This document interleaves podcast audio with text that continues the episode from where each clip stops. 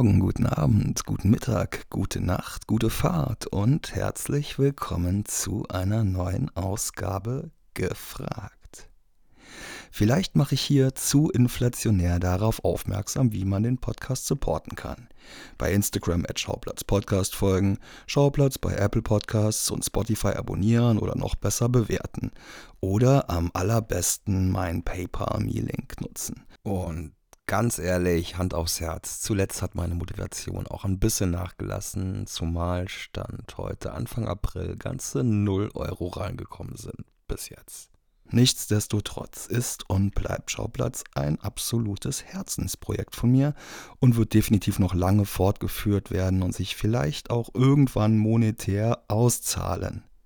Und was ich in meiner kleinen Enttäuschung leider zuletzt ein wenig außer Acht gelassen habe und was mit keinem Geld der Welt bezahlbar ist, die Liebe, die ich in Form von Direct Messages, Story Reactions oder Lobeshymnen im Real Life von vielen von euch entgegengebracht kriege.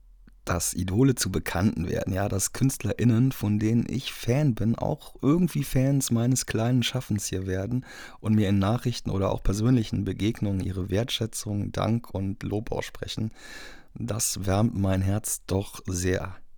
Am allerschönsten finde ich aber, wenn man mit seiner kleinen Kunst Menschen erreicht, mit denen man auf einer kulturellen Wellenlänge ist, sich mit ihnen über die gemeinsame Leidenschaft austauscht und irgendwann Freunde im echten Leben wird.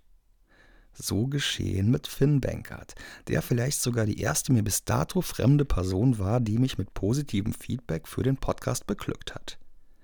Finn schreibt mit seinen gerade mal Anfang 20 phänomenale Kritiken für Fluxkompensator und bei Letterboxd, die nur so sprudeln vor Eloquenz und seiner Liebe für die große Leinwand. Er hatte übrigens auch schon einen Filmpodcast namens Wir reden über Filme und taucht als Gast regelmäßig bei Kollegen auf wie dem Bahnhofskino, Projekt Chaos oder beim Long Take Podcast. Seit seiner Teenagerzeit arbeitete er aber auch an seinem Debütfilm, den er im besten DIY-Sinne fast ohne Budget und mit einem Haufen idealistischer Filmfreundinnen realisieren konnte. Lest You Forget ist mittlerweile schon ein bisschen länger fertig, jedoch seit kurzem auch komplett kostenlos im Stream bei YouTube erhältlich. Manche von euch sind eventuell auch in einer der letzten Folgen von Kino Plus und Cinephile darauf aufmerksam gemacht worden. Eine Aufmerksamkeit, die das kleine Kunstwerk vollkommen verdient, ja, die gerne noch viel größer ausfallen darf. Denn Finn ist etwas Besonderes gelungen. Ein unverkrampfter und frischer Coming-of-Age-Film aus unseren Gefilden. Ein Überraschungsei der filmischen und gesamtpopkulturellen Referenzen und ein Debütfilm, in dem Bilder und Musik eine erhabene Einheit bilden und von einer filmischen Reife zeugen, die man so wohl kaum von einem Anfangszwanziger und seinem Erstwerk erwarten würde. Das Ganze wird zudem bereichert durch charismatische DarstellerInnen, ich ziehe meinen nicht vorhandenen Hut vor deren Performances, und vor allen Dingen einem besonderen Metakniff, mit dem Finn Klischees über das Erwachsenwerden in Filmen thematisiert. Kleinere Schwächen im Drehbuch werden so auf eine Art gerechtfertigt, aber seht am besten selbst, um nachzuvollziehen, was ich genau damit meine. Übrigens gibt es auch einen kleinen Cameo von jemandem aus der Film- und Podcast-Bubble, den ihr auf keinen Fall verpassen solltet. Lest You Forget von Finn Bankert ist ab jetzt frei verfügbar bei YouTube und Finn wird jetzt gefragt. Wieso ein Film? Ja, wie kommt man überhaupt auf die Idee, einen Film zu drehen mit damals Ende der 10er Jahre, Anfang oder jetzt Anfang 20? Ähm, ich kann kein richtig initiales äh, Zündungsereignis nennen, wo irgendwie in mir die Idee hochkam, ich möchte Filmemacher werden. Äh, das schien irgendwie schon immer so in mir drin zu sein. Ich habe da auch mal meine Eltern gefragt und ich habe schon als Kind irgendwie, wenn ich einen Film geguckt habe, die Filme dann selber nochmal so mit Playmobil-Figuren oder Lego-Figuren nachgespielt, habe sie hier und da verändert an Stellen, wo ich fand, dass der Plot irgendwie doof ausgegangen ist. Als kleines Kind konnte ich es überhaupt nicht ertragen, wenn, äh, wenn es böse Menschen in einem Film gab. Das fand ich immer doof. Das hat sich dann natürlich irgendwann geändert, aber irgendwie war dieser Wunsch, selber Filme zu machen, immer da. Und mit 15, 14, ich glaube eher mit 14, habe ich dann angefangen, ähm, ein erstes eigenes Drehbuch zu schreiben. Ich habe meine beiden wunderbaren Freunde Paul Roloff und Moritz Fürste getroffen. Wir haben zusammen eine Firmenfirma gegründet und mit denen drehe ich bis heute zusammen Filme. Und äh, ja, das war auf jeden Fall eine wunderbare Freundschaft, die sich da entwickelt hat.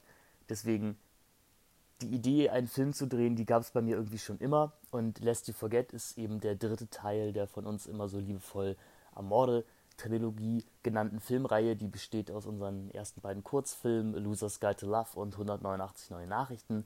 Und Lest You Forget ist sowas wie der große, fulminante Abschluss dieser Reihe. Er funktioniert, denke ich, aber auch äh, ohne Kenntnis der ersten beiden Kurzfilme, denn das sind einfach drei Filme, die in so ungefähr dem gleichen Universum spielen, ungefähr zur gleichen Zeit spielen. Hier und da überschneiden sich mal Hauptfiguren und Nebenfiguren. Genau, und ich glaube, für alle Beteiligten war es eine ganz rührende Abschiedsveranstaltung, weil wir eben auch viele DarstellerInnen hatten, die uns schon länger begleitet haben, damals noch beim Amateurfilm machen und mit uns zusammen den Sprung ins professionelle gewagt haben. Dein liebstes Kinoerlebnis? Ich habe sehr, sehr viele tolle Erinnerungen an äh, tolle Sichtungserlebnisse in Kinos.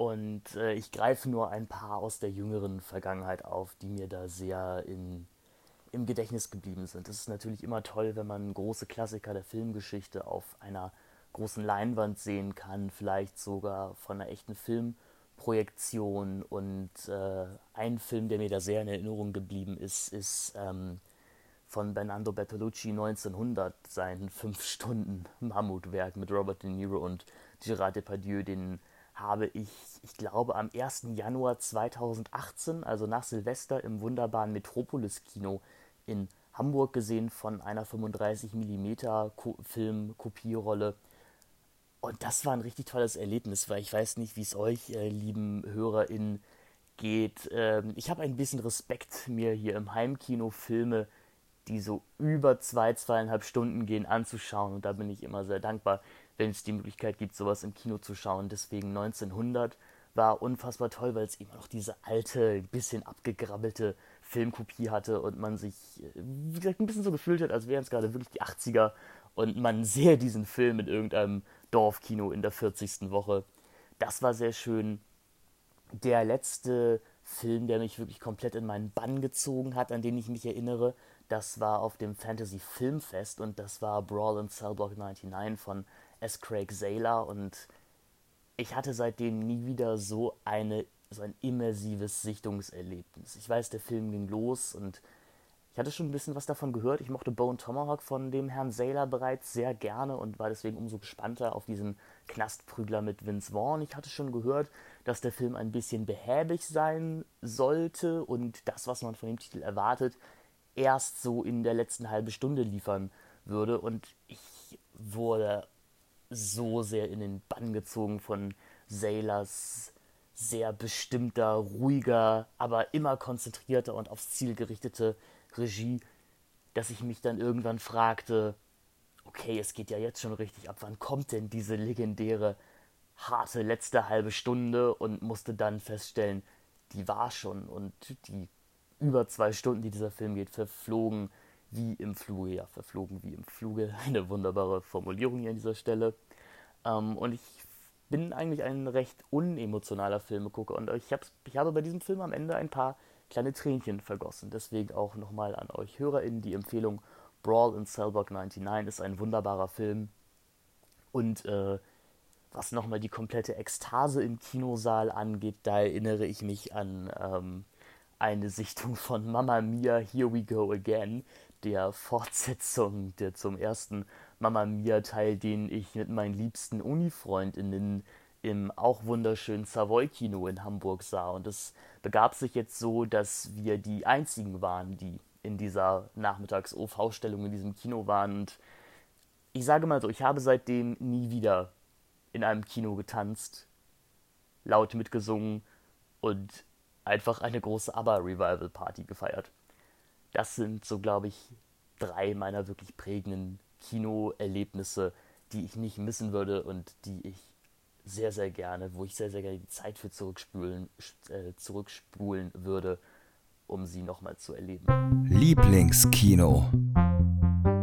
Als treuer Hörer deines Podcasts, lieber Nikolas, müsste ich jetzt ja eigentlich sagen, dass es das Zoopalast-Kino in Berlin ist. Das wäre aber ein bisschen gelogen, denn ich habe noch nie einen Film im Zoopalast gesehen. Ich war zwar mal drin, aber nur im Foyer. Ich habe dort noch keinen Film geschaut. Das wird sich aber hoffentlich bald ändern, spätestens am 12.05., wenn das, die große The Room Grex's Terror Action da stattfinden wird. Deswegen beschränke ich mich auf Kinos in Hamburg und ich habe bereits erwähnt, das Metropolis Kino ist ein wunderschönes kommunal geführtes Kino, das sich äh, größtenteils beschränkt auf die Wiederaufführung von alten Filmklassikern, gerne auch auf von 35 mm Filmrollen und jeden Monat gibt es da Oberthemen, zu denen man Sachen schauen kann. Da gehe ich sehr, sehr gerne hin. Dann, wenn es große Blockbuster sein sollen, dann kann es in Hamburg nur eine Antwort geben, das Savoy Kino, ein wunderschönes OV-Kino mit einer tollen Leinwand, eines der wenigen Kinos in Deutschland, die noch einen 70 mm Projektor haben und dort Filme wie The Hateful Eight oder Tenet gesehen zu haben, war natürlich auch ein Erlebnis. Zudem gibt es im Savoy immer den wunderschönen Filmclub einmal im Monat, bei dem auch ein alter Klassiker der Filmgeschichte, na gut, so alt auch wieder nicht, das beschränkt sich meistens so auf Filme aus den letzten 30 Jahren, aber sowas kann man da auch wieder sehen und dafür, wie bereits gesagt, gehe ich ja unfassbar gerne ins Kino. Und das B-Movie-Kino in Hamburg muss ich auch noch nennen. Ein wunderbar gemütliches kleines Programmkino direkt auf St. Pauli mit schätzungsweise 60 Sitzen. Das ist sehr gemütlich, sehr heimelig und hat auch ein ausgesuchtes Programm für KinoliebhaberInnen. Alleine oder mit Leuten? Das ist, finde ich, eine unfassbar schwer zu beantwortende Frage. Ich bin ein Mensch, der grundsätzlich auch sehr, sehr gerne alleine ins Kino geht. Das ist irgendwie so in meiner Jugend begründet, weil die meisten meiner Freunde nicht mit mir in die Filme gehen wollten, die ich gucken wollte. Und äh, häufig war es auch mal so, dass ich äh, zu Uni-Zeiten einfach so zwischen zwei Seminaren, wenn da mal länger Pause zwischen war, ins Kino gegangen bin. Ähm, und das ging dann meistens am besten alleine. Ähm, aber es geht natürlich auch nichts über vielleicht mit einer größeren Gruppe in irgendwie einen schönen Partyfilm oder einen Horrorfilm. Das kann auch immer viel Spaß machen. Deswegen, ich glaube, es kommt darauf an. Ich glaube, so ein ruhiges Slow Cinema, sieben Stunden Belatar-Drama würde ich immer eher alleine schauen. Mama Mia 2 immer mit einer Gruppe. Also ich würde sagen, es kommt auf den Film dran, ob man äh, alleine oder zu zweit gehen möchte. Ich glaube, nur bei Sneak Previews würde ich sagen, das macht viel mehr Spaß, wenn man in einer großen Gruppe unterwegs ist, als wenn man alleine ist. Inspirationsquellen. Ja, was sind Filme, die mich für Lest You Forget beeinflusst haben? Du hast ja bereits in deiner super lieben Anmoderation erwähnt. Es ist ein Coming-of-Age-Film und deswegen äh, sind das natürlich auch größtenteils Filme aus eben diesem Genre, die Lest You Forget inspiriert haben. Ähm, ich sehe da tatsächlich, also ich persönlich sehe da sehr viel Chasing Amy von Kevin Smith drin. Das war auf jeden Fall ein Film, als ich so 15, 16 war und die erste Rohfassung von Lest You Forget geschrieben habe, der mich zu der Zeit sehr geprägt hat und beeindruckt hat. Ähm, Xavier Dolan war ein sehr prägender Regisseur für mich, was die Ästhetik und das Visuelle eines Filmes angeht. Vor allem Laurence Anyways hat es mir total angetan und das transportieren wir in Lest You Forget ja auch mit dieser teilweise Musikvideo-Ästhetik und dem Ausspielen von Pop-Songs, die die Handlung begleiten und äh, teilweise kommentieren, teilweise weiterführen. Und dann, auch wenn es ein bisschen hochgegriffen ist, ich finde, es gibt keinen besseren, zumindest Drehbuchautoren auf dieser Welt oder gab, wir müssen da eher in der Vergangenheitsform reden, als Billy Wilder. Und Billy Wilders große Komödien und Dramen haben mich als Jugendlichen wahnsinnig geprägt, beeindruckt und beeinflusst. Und ich möchte jetzt nicht so weit gehen und sagen, dass man Lest You Forget mit den Werken von Billy Wilder ähm, in eine Reihe setzen sollte. Aber gerade das Apartment von Billy Wilder, der wahrscheinlich auch mein absoluter Lieblingsfilm ist, ähm, dessen Dialogführung mit diesem ewigen Wiederholen bestimmter Phrasen und Sentenzen, die dann eine komplett andere Bedeutung bekommen, das hat mich wahnsinnig beeinflusst und das ist eine Sache, die ich in meinen Drehbüchern auch gerne versuche. Mich interessiert einfach sehr in meinen Filmen, wie Menschen miteinander interagieren und wie Menschen durch Popkultur geprägt werden und wie sie das dann eben in Gespräche wieder weiterreichen und irgendwann über ihre eigenen Referenzen stolpern. Das sind so die Dinge, die mich in meinen Filmen umtreiben. Dein liebster Coming-of-Age-Film. Ich würde auch diese Frage nach dem liebsten Coming-of-Age-Film ein bisschen zweiteilen. Während des Aufwachsens äh, kann die Antwort auf diese Frage nur lauten The Perks of Being a Wallflower, Stephen Hrabowskis Verfilmung seines eigenen Romans. Der Film ist, glaube ich, aus dem Jahre 2012, der Roman aus den frühen 90ern. Und sowohl Buch als auch Film sind natürlich ein gefundenes Fressen für einen 12-, 13-Jährigen, der anfängt, die schönen kulturellen Güter des Lebens zu erkunden, also Musik, Literatur und Film.